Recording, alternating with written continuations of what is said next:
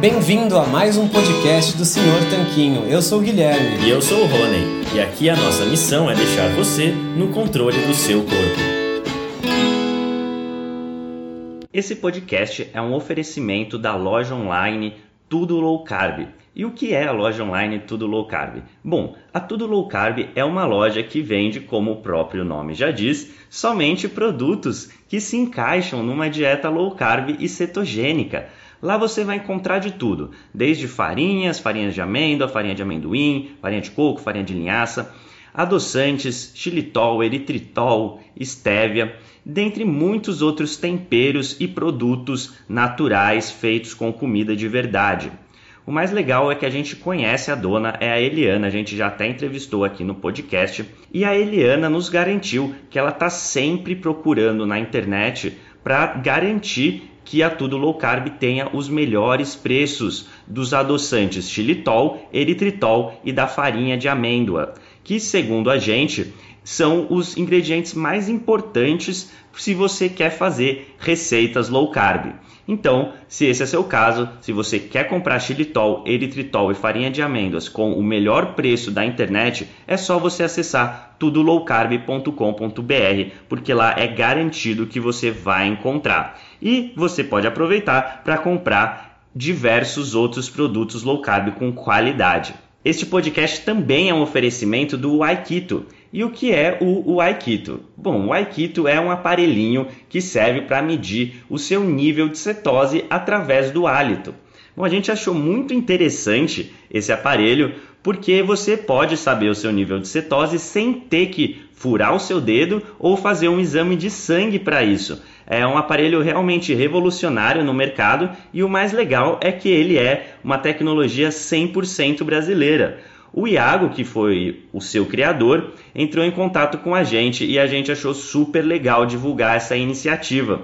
E é por isso que hoje o Aikito é um dos patrocinadores aqui do podcast. A gente recomenda que você conheça esse aparelho se a sua intenção é saber o seu nível de cetose. É só acessar o Aikito, que é u a i k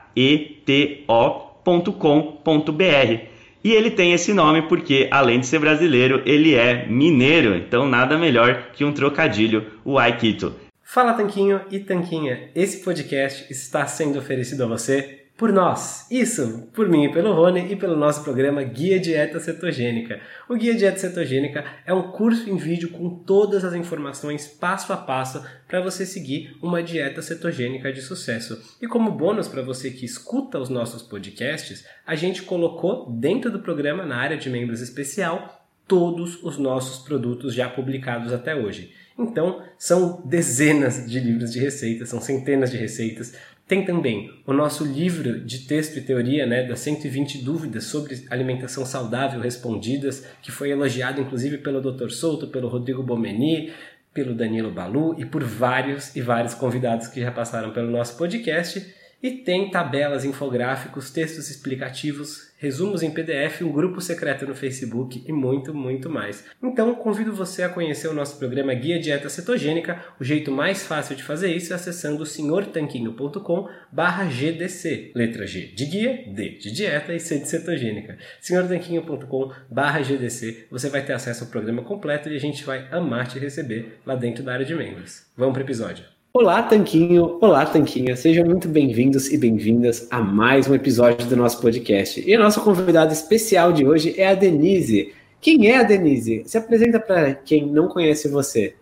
Então, gente, eu sou a Denise Magalhães, sou bióloga, sou veterinária e administradora da página Low Carb Brasil. É muito prazer estar aqui com vocês, é uma grande honra e agradeço aos tanquinhos por terem me convidado. Ah, o prazer é nosso de ter você aqui conosco, Denise. E como a Denise mesmo falou, a gente conheceu ela primeiramente lá pelo Instagram, pela página Low Carb BR. Vai ter o link para você seguir ela se quiser, a gente recomenda muito. E justamente por a gente gostar muito dos posts da Denise, a gente resolveu convidar ela aqui para essa entrevista. Só que, como a Denise também falou, ela é veterinária, então a gente vai começar falando um pouquinho justamente dessa parte sobre alimentação de pets e depois a gente vai ir para a parte mais de alimentação de pessoas. Então, Denise, você pode começar comentando um pouquinho de como é a alimentação atualmente, né, de pets, a alimentação que você aprende na faculdade, que é recomendada pela maioria dos profissionais, e se essa seria ou não uma alimentação ideal para os nossos animaizinhos? Então, pois é. é. A indústria alimentícia, né, ela faz um marketing pesado nas escolas de veterinária no mundo inteiro, né? Então, nós, os veterinários, nós também somos vítimas do marketing da indústria. E os pets, coitadinhos, né, vão comer de acordo com o que a gente aprende, infelizmente mas a gente sabe que é, dieta pronta, né, as rações comerciais estão longe de ser o ideal para os pets. Por quê? Porque elas têm ingredientes totalmente indesejáveis, né? Então, o que, que é o ideal para um animal comer? É o que ele veio comendo durante a sua evolução na natureza. A mesma coisa acontece com a gente, né? Nós deveríamos comer o que a nossa espécie determinou na natureza, o que o nosso DNA manda, né? Eu costumo brincar que, por maior que seja a crise na savana, o leão jamais comerá capim. Por quê? Porque o DNA do leão manda ele comer carne e pronto, a fisiologia dele combina com a carne. Então, não adianta a gente forçar uma alimentação diferente daquela com a qual a espécie evoluiu na natureza, né? E com os pets é a mesma coisa. Só que eles não têm escolha, né? Se eles pudessem é, preparar o próprio alimento, com certeza eles não comeriam ração seca, colorida, cheia de milhões de ingredientes aí que a gente sabe que são inúteis, né? E inclusive alguns até tóxicos que depois a gente pode falar aqui um pouquinho. Então, o que acontece é isso, é nós estudamos medicina veterinária, é, as indústrias de, de ração, de é, indústrias PET, né, que são bilionárias, elas fazem um marketing pesado nos congressos, elas financiam tudo quanto é coisa que vocês possam imaginar. E aí a gente forma com aquela ideia que ração é a melhor comida que um cachorro, que um gato podem comer. Na verdade, quando você vai é, estudar mais um pouquinho, você vê que é muito pelo contrário, né? Isso aí é desde, desde o advento de rações comerciais que foram ficando mais baratas, né, mais acessíveis para todo mundo, é, os cães e gatos começaram a ter problemas de saúde que não eram comuns, né? É o que eu costumo sempre comparar com a gente. Diabetes, por exemplo, tipo 2, né? É uma doença que há 300 anos atrás era rara, e hoje, por exemplo, na veterinária, você vê animais tendo doenças autoimunes, tendo alergias alimentares é, graves, né, que a gente que está ficando cada vez mais comum, justamente por isso, pelos ingredientes inadequados das rações comerciais. Então é isso aí. A gente aprende, prega até você acordar e falar, opa, peraí, tem alguma coisa errada, né? Com certeza, Denise. E tem muitas similaridades nisso aí, né? De abandonar a evolução e de ter uma influência forte da indústria na formação acadêmica do, da, da, questão da alimentação dos pets e das pessoas, né, dos donos dos pets. E acho que é importante a gente notar que esses bichinhos, se, se tiverem a ocasião de se alimentar com os alimentos que evoluíram comendo, eles não vão se tornar obesos e diabéticos como estão se tornando, né? Existe essa, essa mesma alimentação que engorda os humanos e os, e os pets. E que tipo de outros problemas podem vir desse tipo de alimentação, além da, da questão que você mencionou de diabetes e de sobrepeso?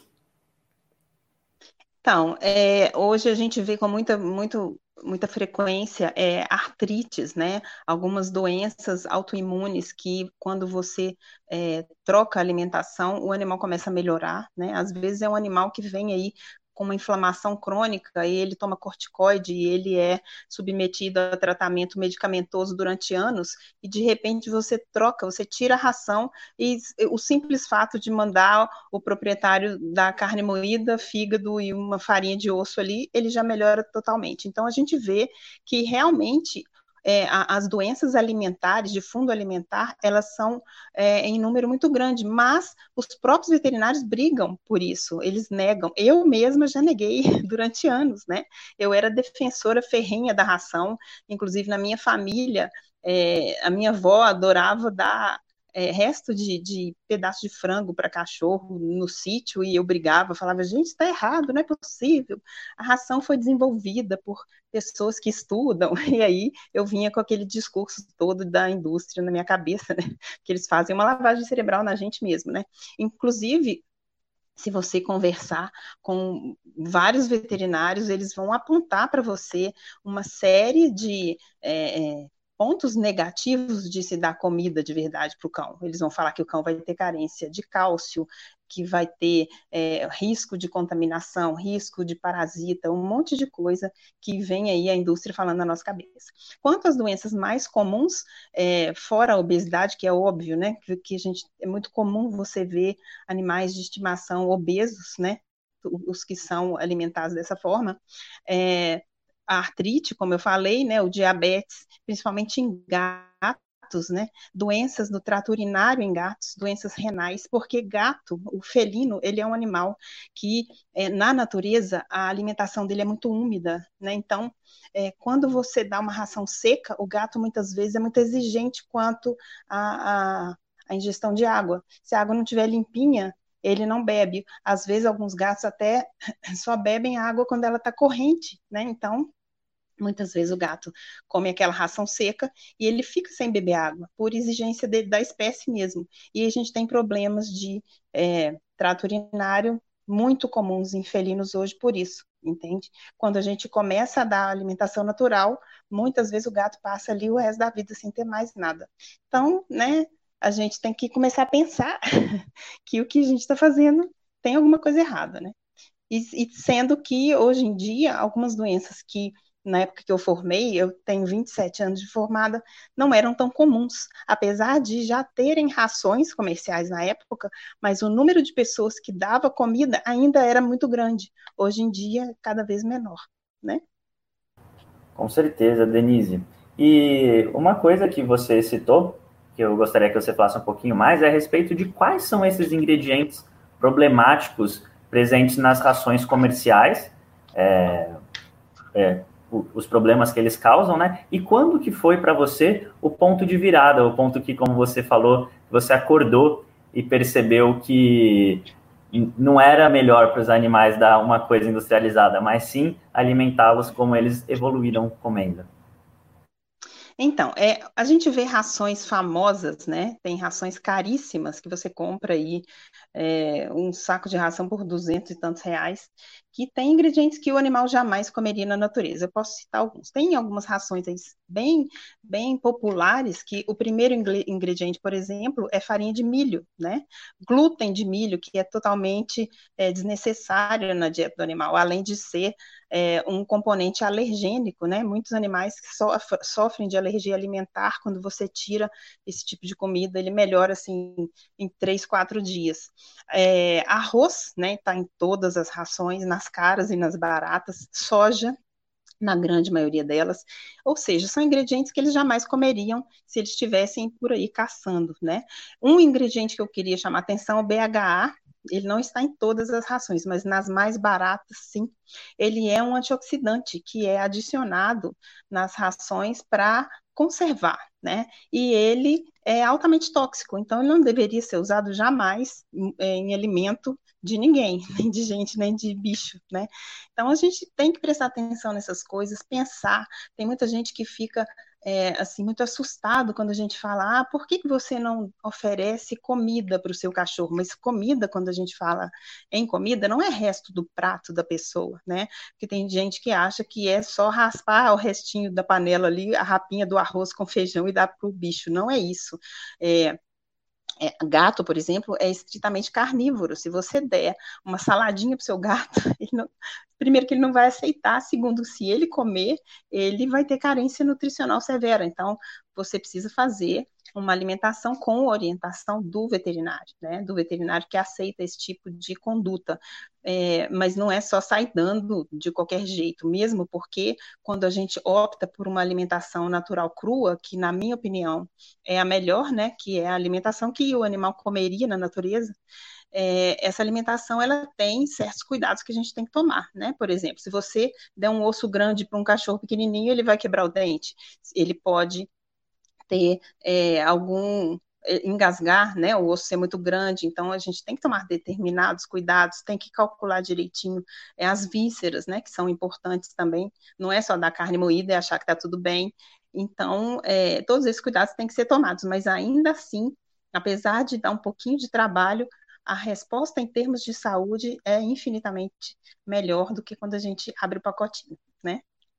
Com certeza, Denise. E é engraçado porque as pessoas muitas vezes têm justamente essa resistência que você havia mencionado, né? Como que, que um produto que é feito por profissionais, por uma indústria que passa por certificações, como que isso aí pode fazer tão mal para os bichinhos? Como é que o pessoal acabou criando esse tipo de coisa que faz mal para os bichos, né? Existe um grande complô por trás ou é desinformação? O que está por trás? Porque justamente por mais que a gente escute, né, ainda mais os donos de pets querem o melhor para seus pets e eles querem o melhor e escutam seus argumentos e podem até ficar comovidos pensando vou largar a ração, mas aí muitas vezes eles não veem essa resposta de maneira tão clara, né? O que está acontecendo? Por que, que é ruim assim para os bichinhos? Qual que seria a resposta para essa objeção? Então, é, se a gente for pensar que é um cão na natureza ele evoluiu durante 130 mil anos comendo caça, né? E de repente ele é obrigado a comer soja desidratada. Qual que é o problema? É lógico que vai ter problema. Aquilo ali não é o alimento que ele que combina com a fisiologia dele, né? Ele foi feito para digerir determinados tipos de alimento. Eu estou falando cão, mas quando eu falo cão, é, eu falo pet de uma forma geral, né? Todos os animais, inclusive aves, né? É, mas eu falo cão que são os mais comuns e gatos também. Mas o que, que levou as pessoas a acreditarem que isso é melhor para o animal? O marketing violento da indústria. Né? Então, você pega aquele pacote maravilhoso que tem aquela foto com um prato cheio de carne e legumes, né? que a gente em casa não consegue fazer tão lindo. então, isso tudo são estratégias para fazer vender.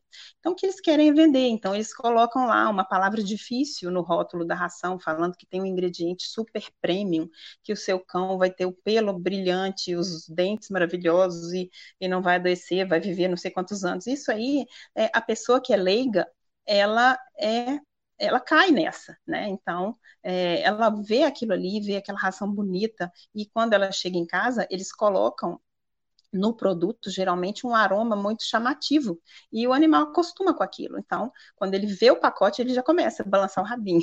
Só que, na verdade, se ele tem a opção, com certeza, de um prato daquela ração e um prato da comida dele de verdade, com certeza ele vai optar, né? Na maioria das vezes. Tem muita gente que fala: ah, mas eu, eu tentei dar comida natural e o meu cachorro não quis, ou o meu gato recusou. Isso pode acontecer sim pelo hábito, né? Ele está tão habituado àquele cheiro, àquela textura, que ele demora a acostumar com o que é, com que é muito diferente, né? Um, um, pedaço de fígado, por exemplo, é totalmente diferente na crocância, na, no, no olfato, no, no cheiro, né, no, no, no, aspecto, então ele vai demorar um pouco, ele vai achar estranho, apesar de que a natureza dele manda comer o natural, mas ele pode, pode demorar sim um pouquinho, e aí a gente faz a transição, mas como eu já disse, a gente tem os, os, as pessoas precisam procurar o profissional para fazer a transição de uma forma adequada, né? Não é num belo dia você simplesmente pegar um bife de fígado, jogar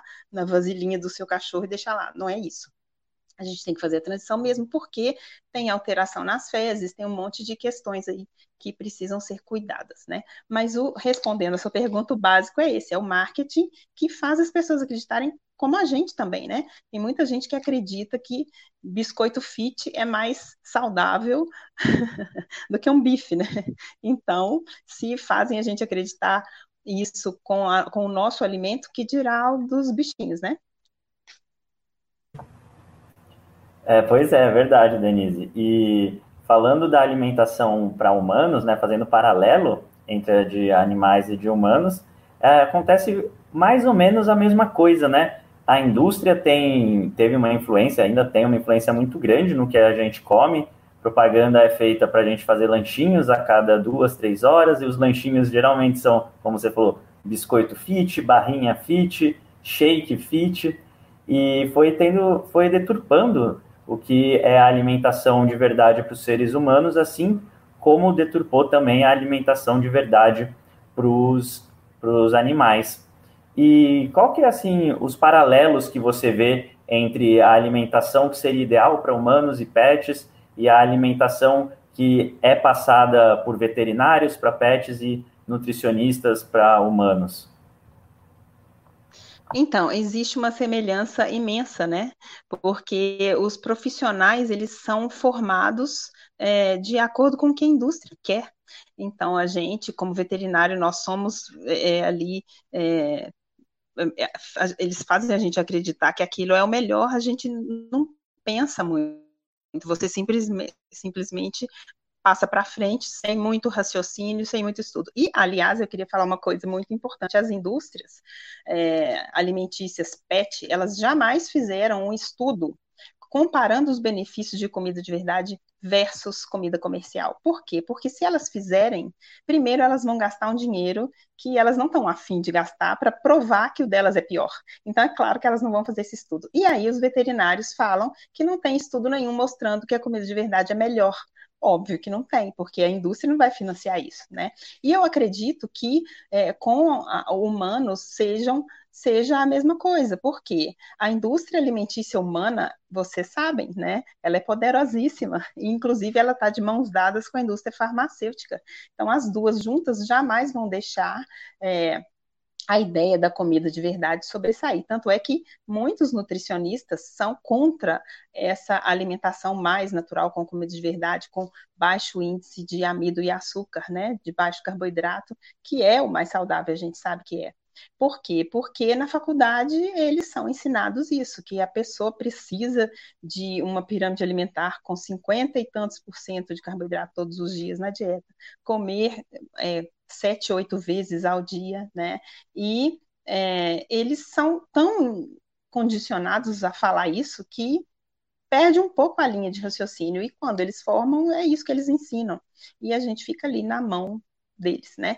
Como eu acho que a, a, a semelhança entre é, o, o, modo de alimentação pet e humano é muito grande, porque a gente é manipulado pelo mesmo tipo de indústria, né? O pessoal põe o dinheiro na frente de tudo mesmo e pronto, né?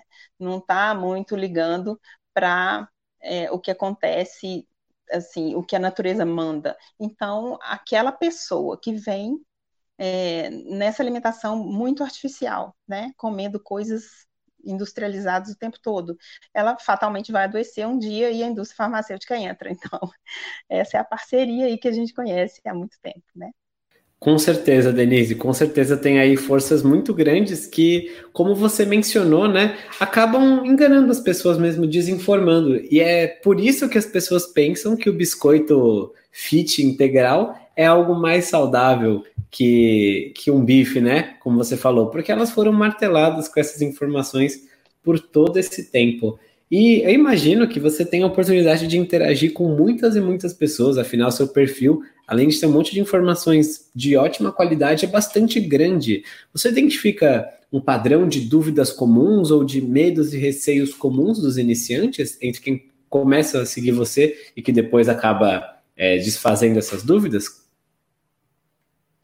Então, é, sobre o perfil, é uma coisa assim que é, é, ele tomou um tamanho que eu jamais esperava.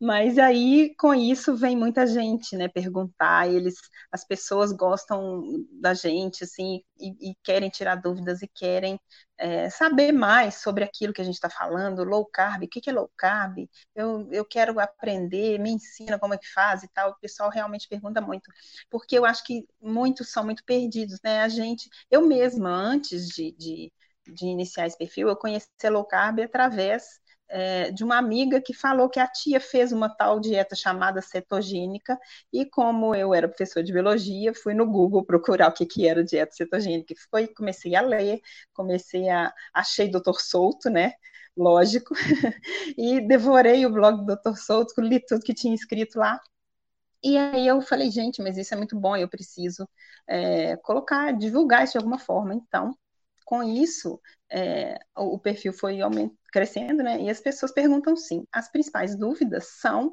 é, quanto a comer de três em três horas, Quanto à ingestão de carne, muita gente tem muito medo de carne, porque é, tem muita propaganda contra carne, né? principalmente, às vezes, até de profissionais de saúde que falam que carne causa câncer, que carne é, afeta os rins, sobrecarrega o fígado e não sei o que lá mais.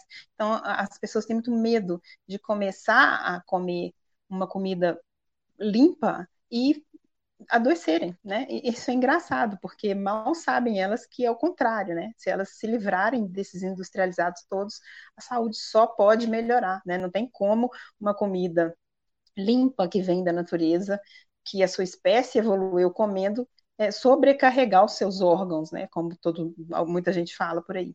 Então, as principais dúvidas são essas: se, se, carne adoece, se excesso de gordura vai me dar infarto, se eu comer a, a pele do frango, se eu vou ter colesterol alto. Então, é, esses conceitos que estão muito presos na cabeça da gente, é, as pessoas realmente têm esse medo de mudar por isso, né?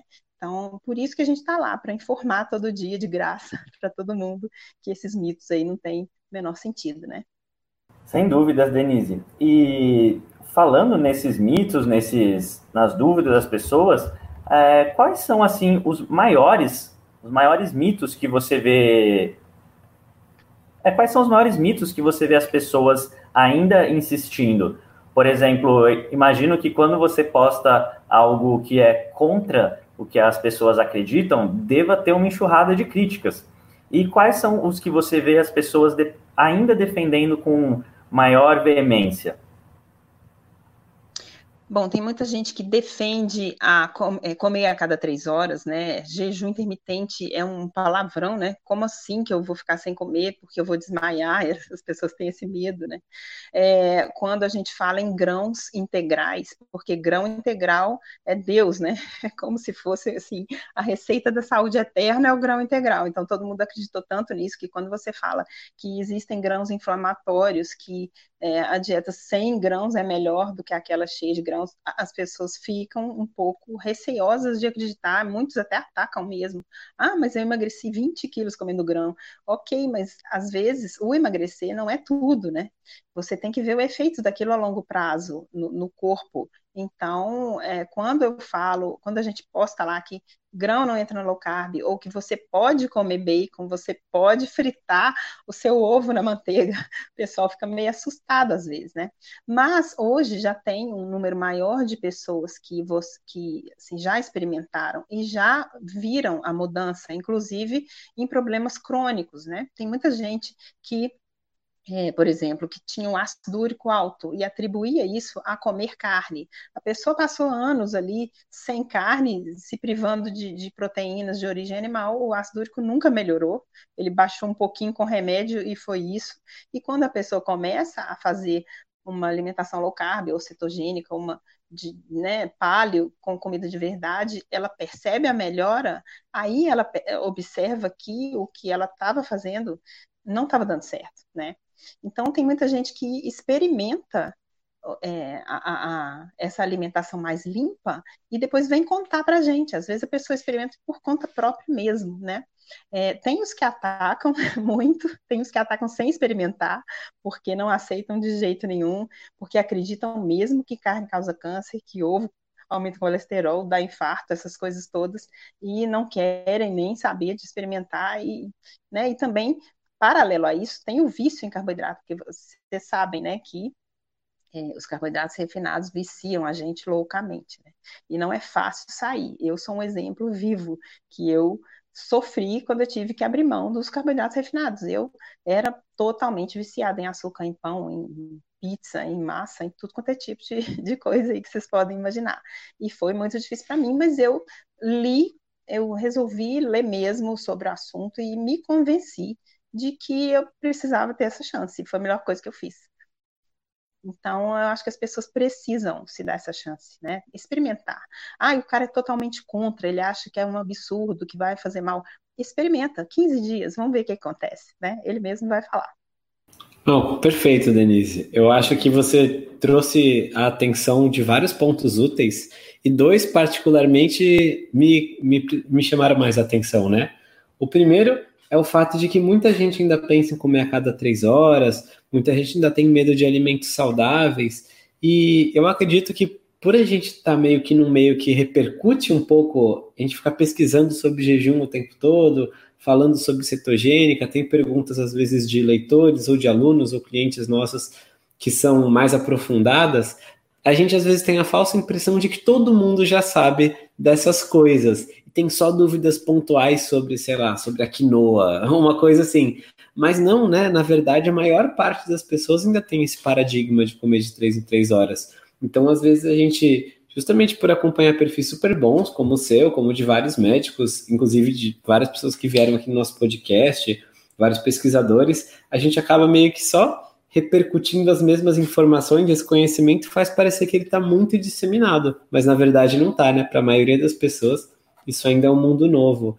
E o segundo ponto que eu gostei muito da sua fala foi o fator de você incentivar as pessoas a experimentar porque não adianta também, a gente pode ficar discutindo aqui até o sol se pôr sobre os carboidratos, aveia, o impacto glicêmico, comer a cada três horas, jejum, autofagia, pode entrar no detalhe do detalhe, mas enquanto a pessoa não viver e não experimentar na prática os benefícios, não ver ela se sentindo melhor, o peso indo embora, os exames melhorando, ganhando elogio aí do médico, é, das pessoas ao redor dela, ela não vai saber realmente como que é a low carb, né? Vai ficar muito na teoria e só ler a respeito, só ficar na teoria sem nenhuma prática, não vai trazer resultado nenhum, não vai fazer bem nenhum para ela, né? Então gostei muito desse ponto que você trouxe.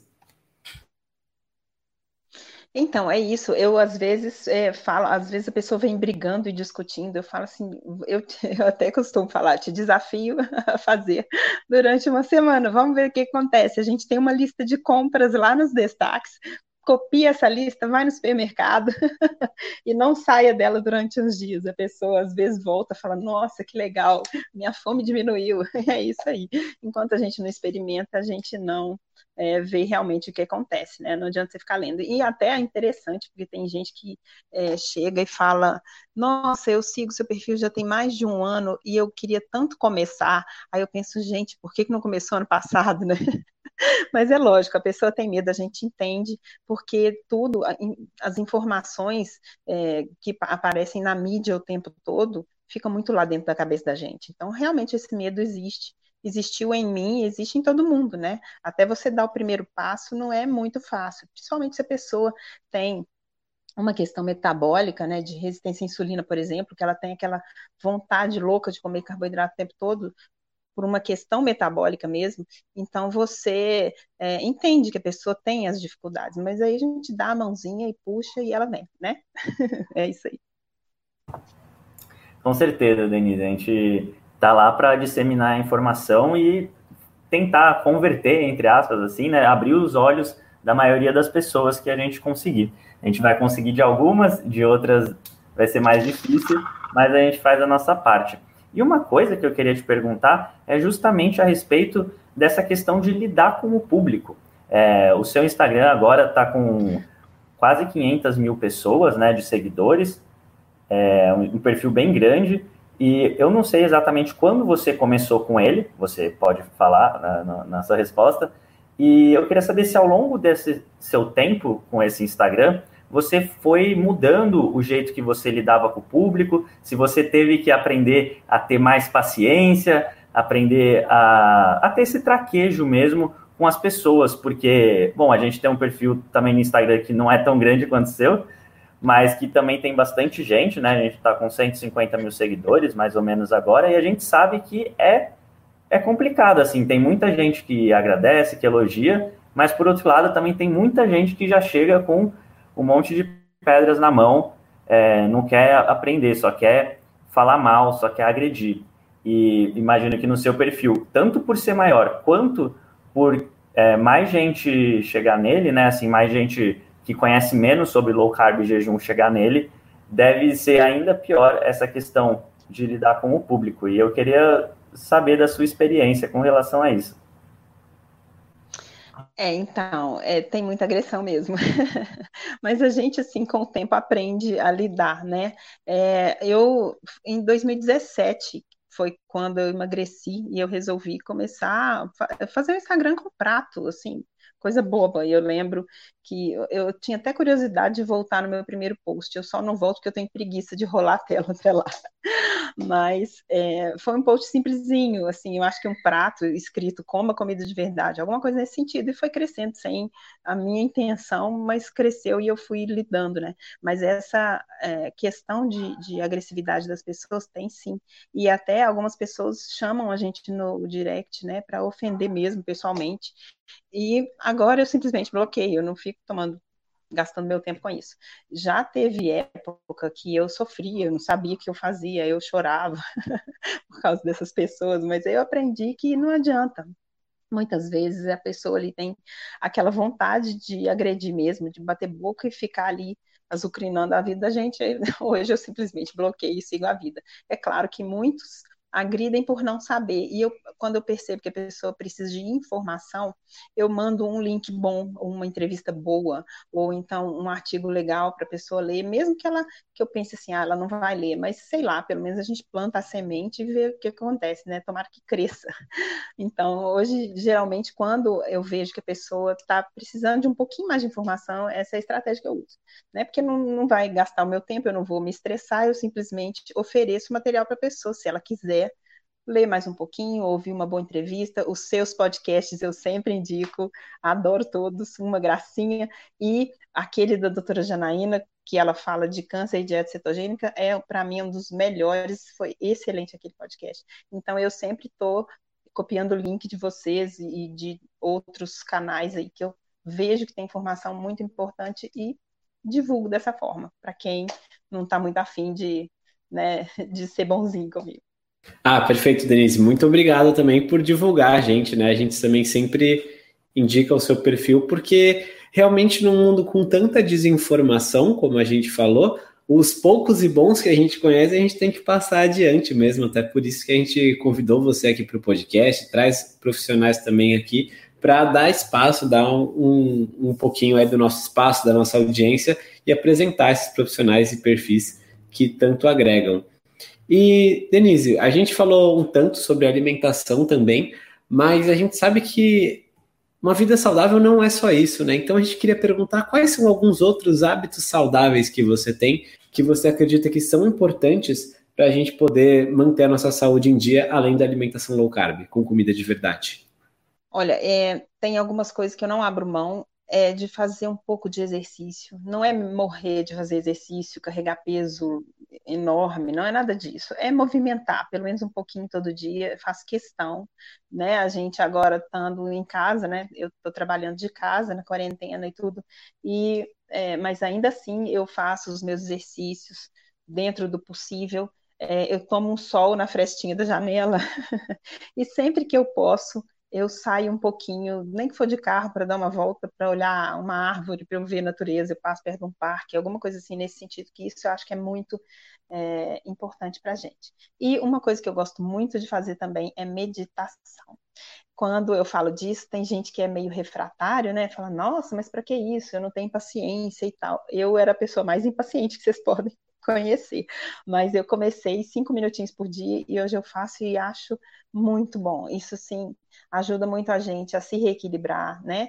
É, em todos os sentidos. Principalmente a alimentação, porque às vezes muita gente come por é, angústia, come por porque está triste, porque está deprimido, porque tem ansiedade, e a meditação ajuda muito. Então, são vários pilares, a gente não pode se basear num só, né? Não adianta você só comer bem e fazer o resto tudo errado, né? Viver estressado, xingando todo mundo, dormindo mal, né? Dormir bem também é muito importante.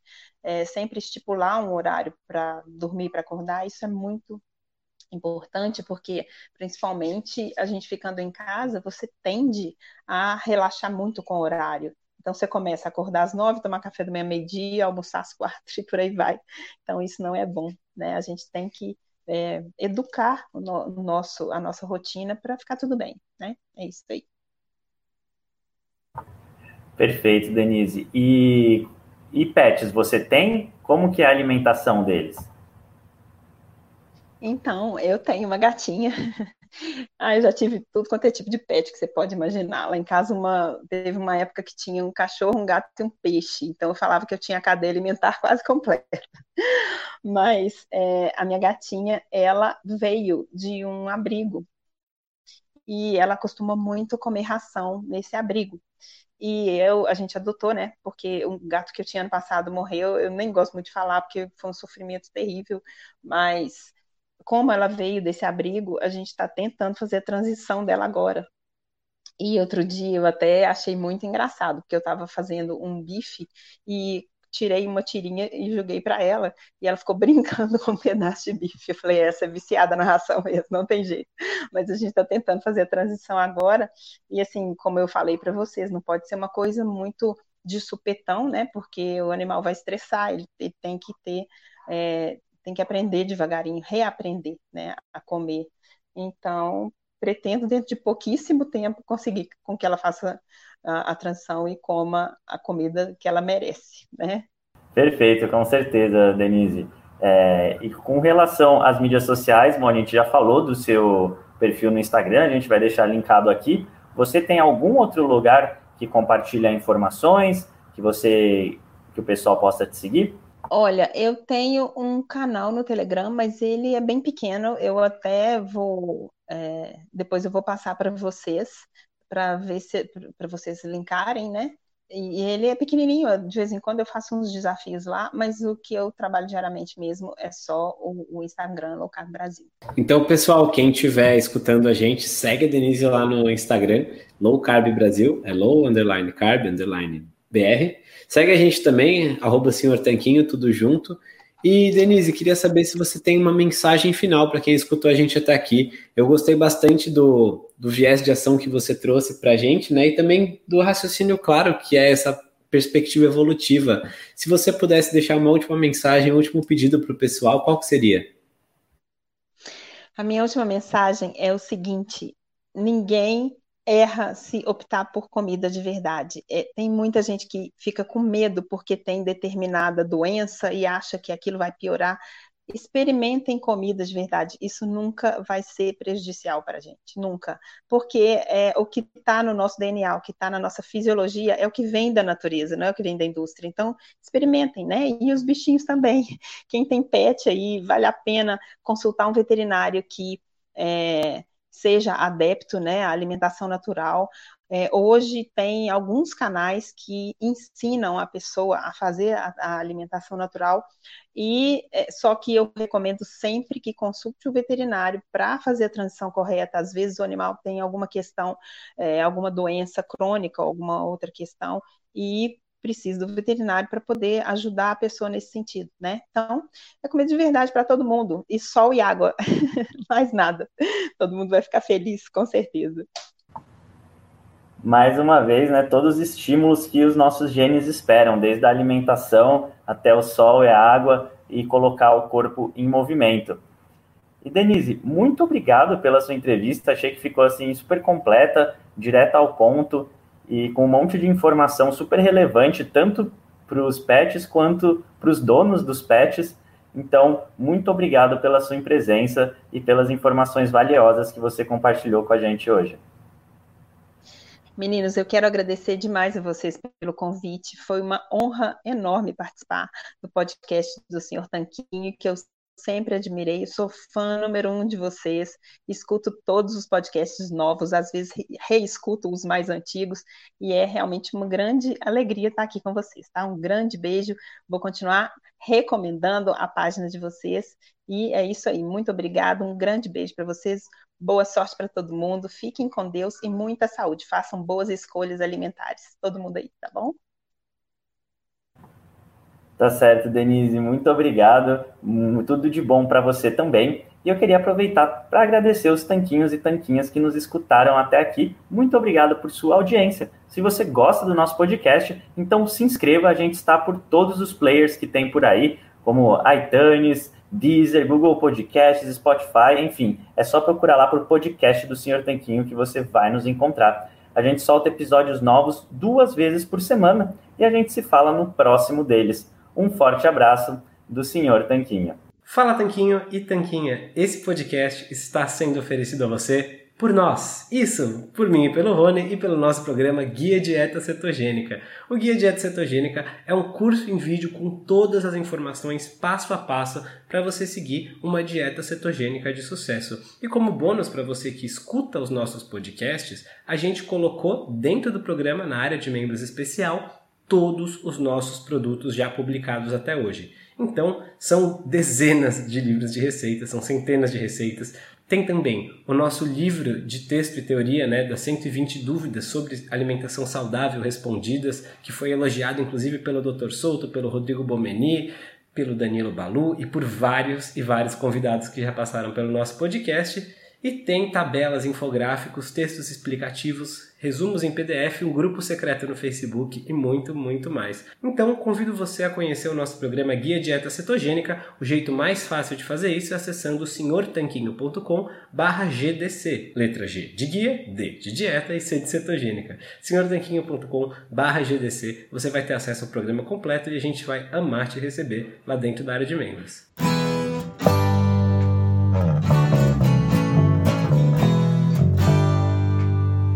Você acabou de ouvir mais um episódio do podcast do Senhor Tanquinho. Não deixe de se inscrever para não perder nenhum episódio com os maiores especialistas para a sua saúde.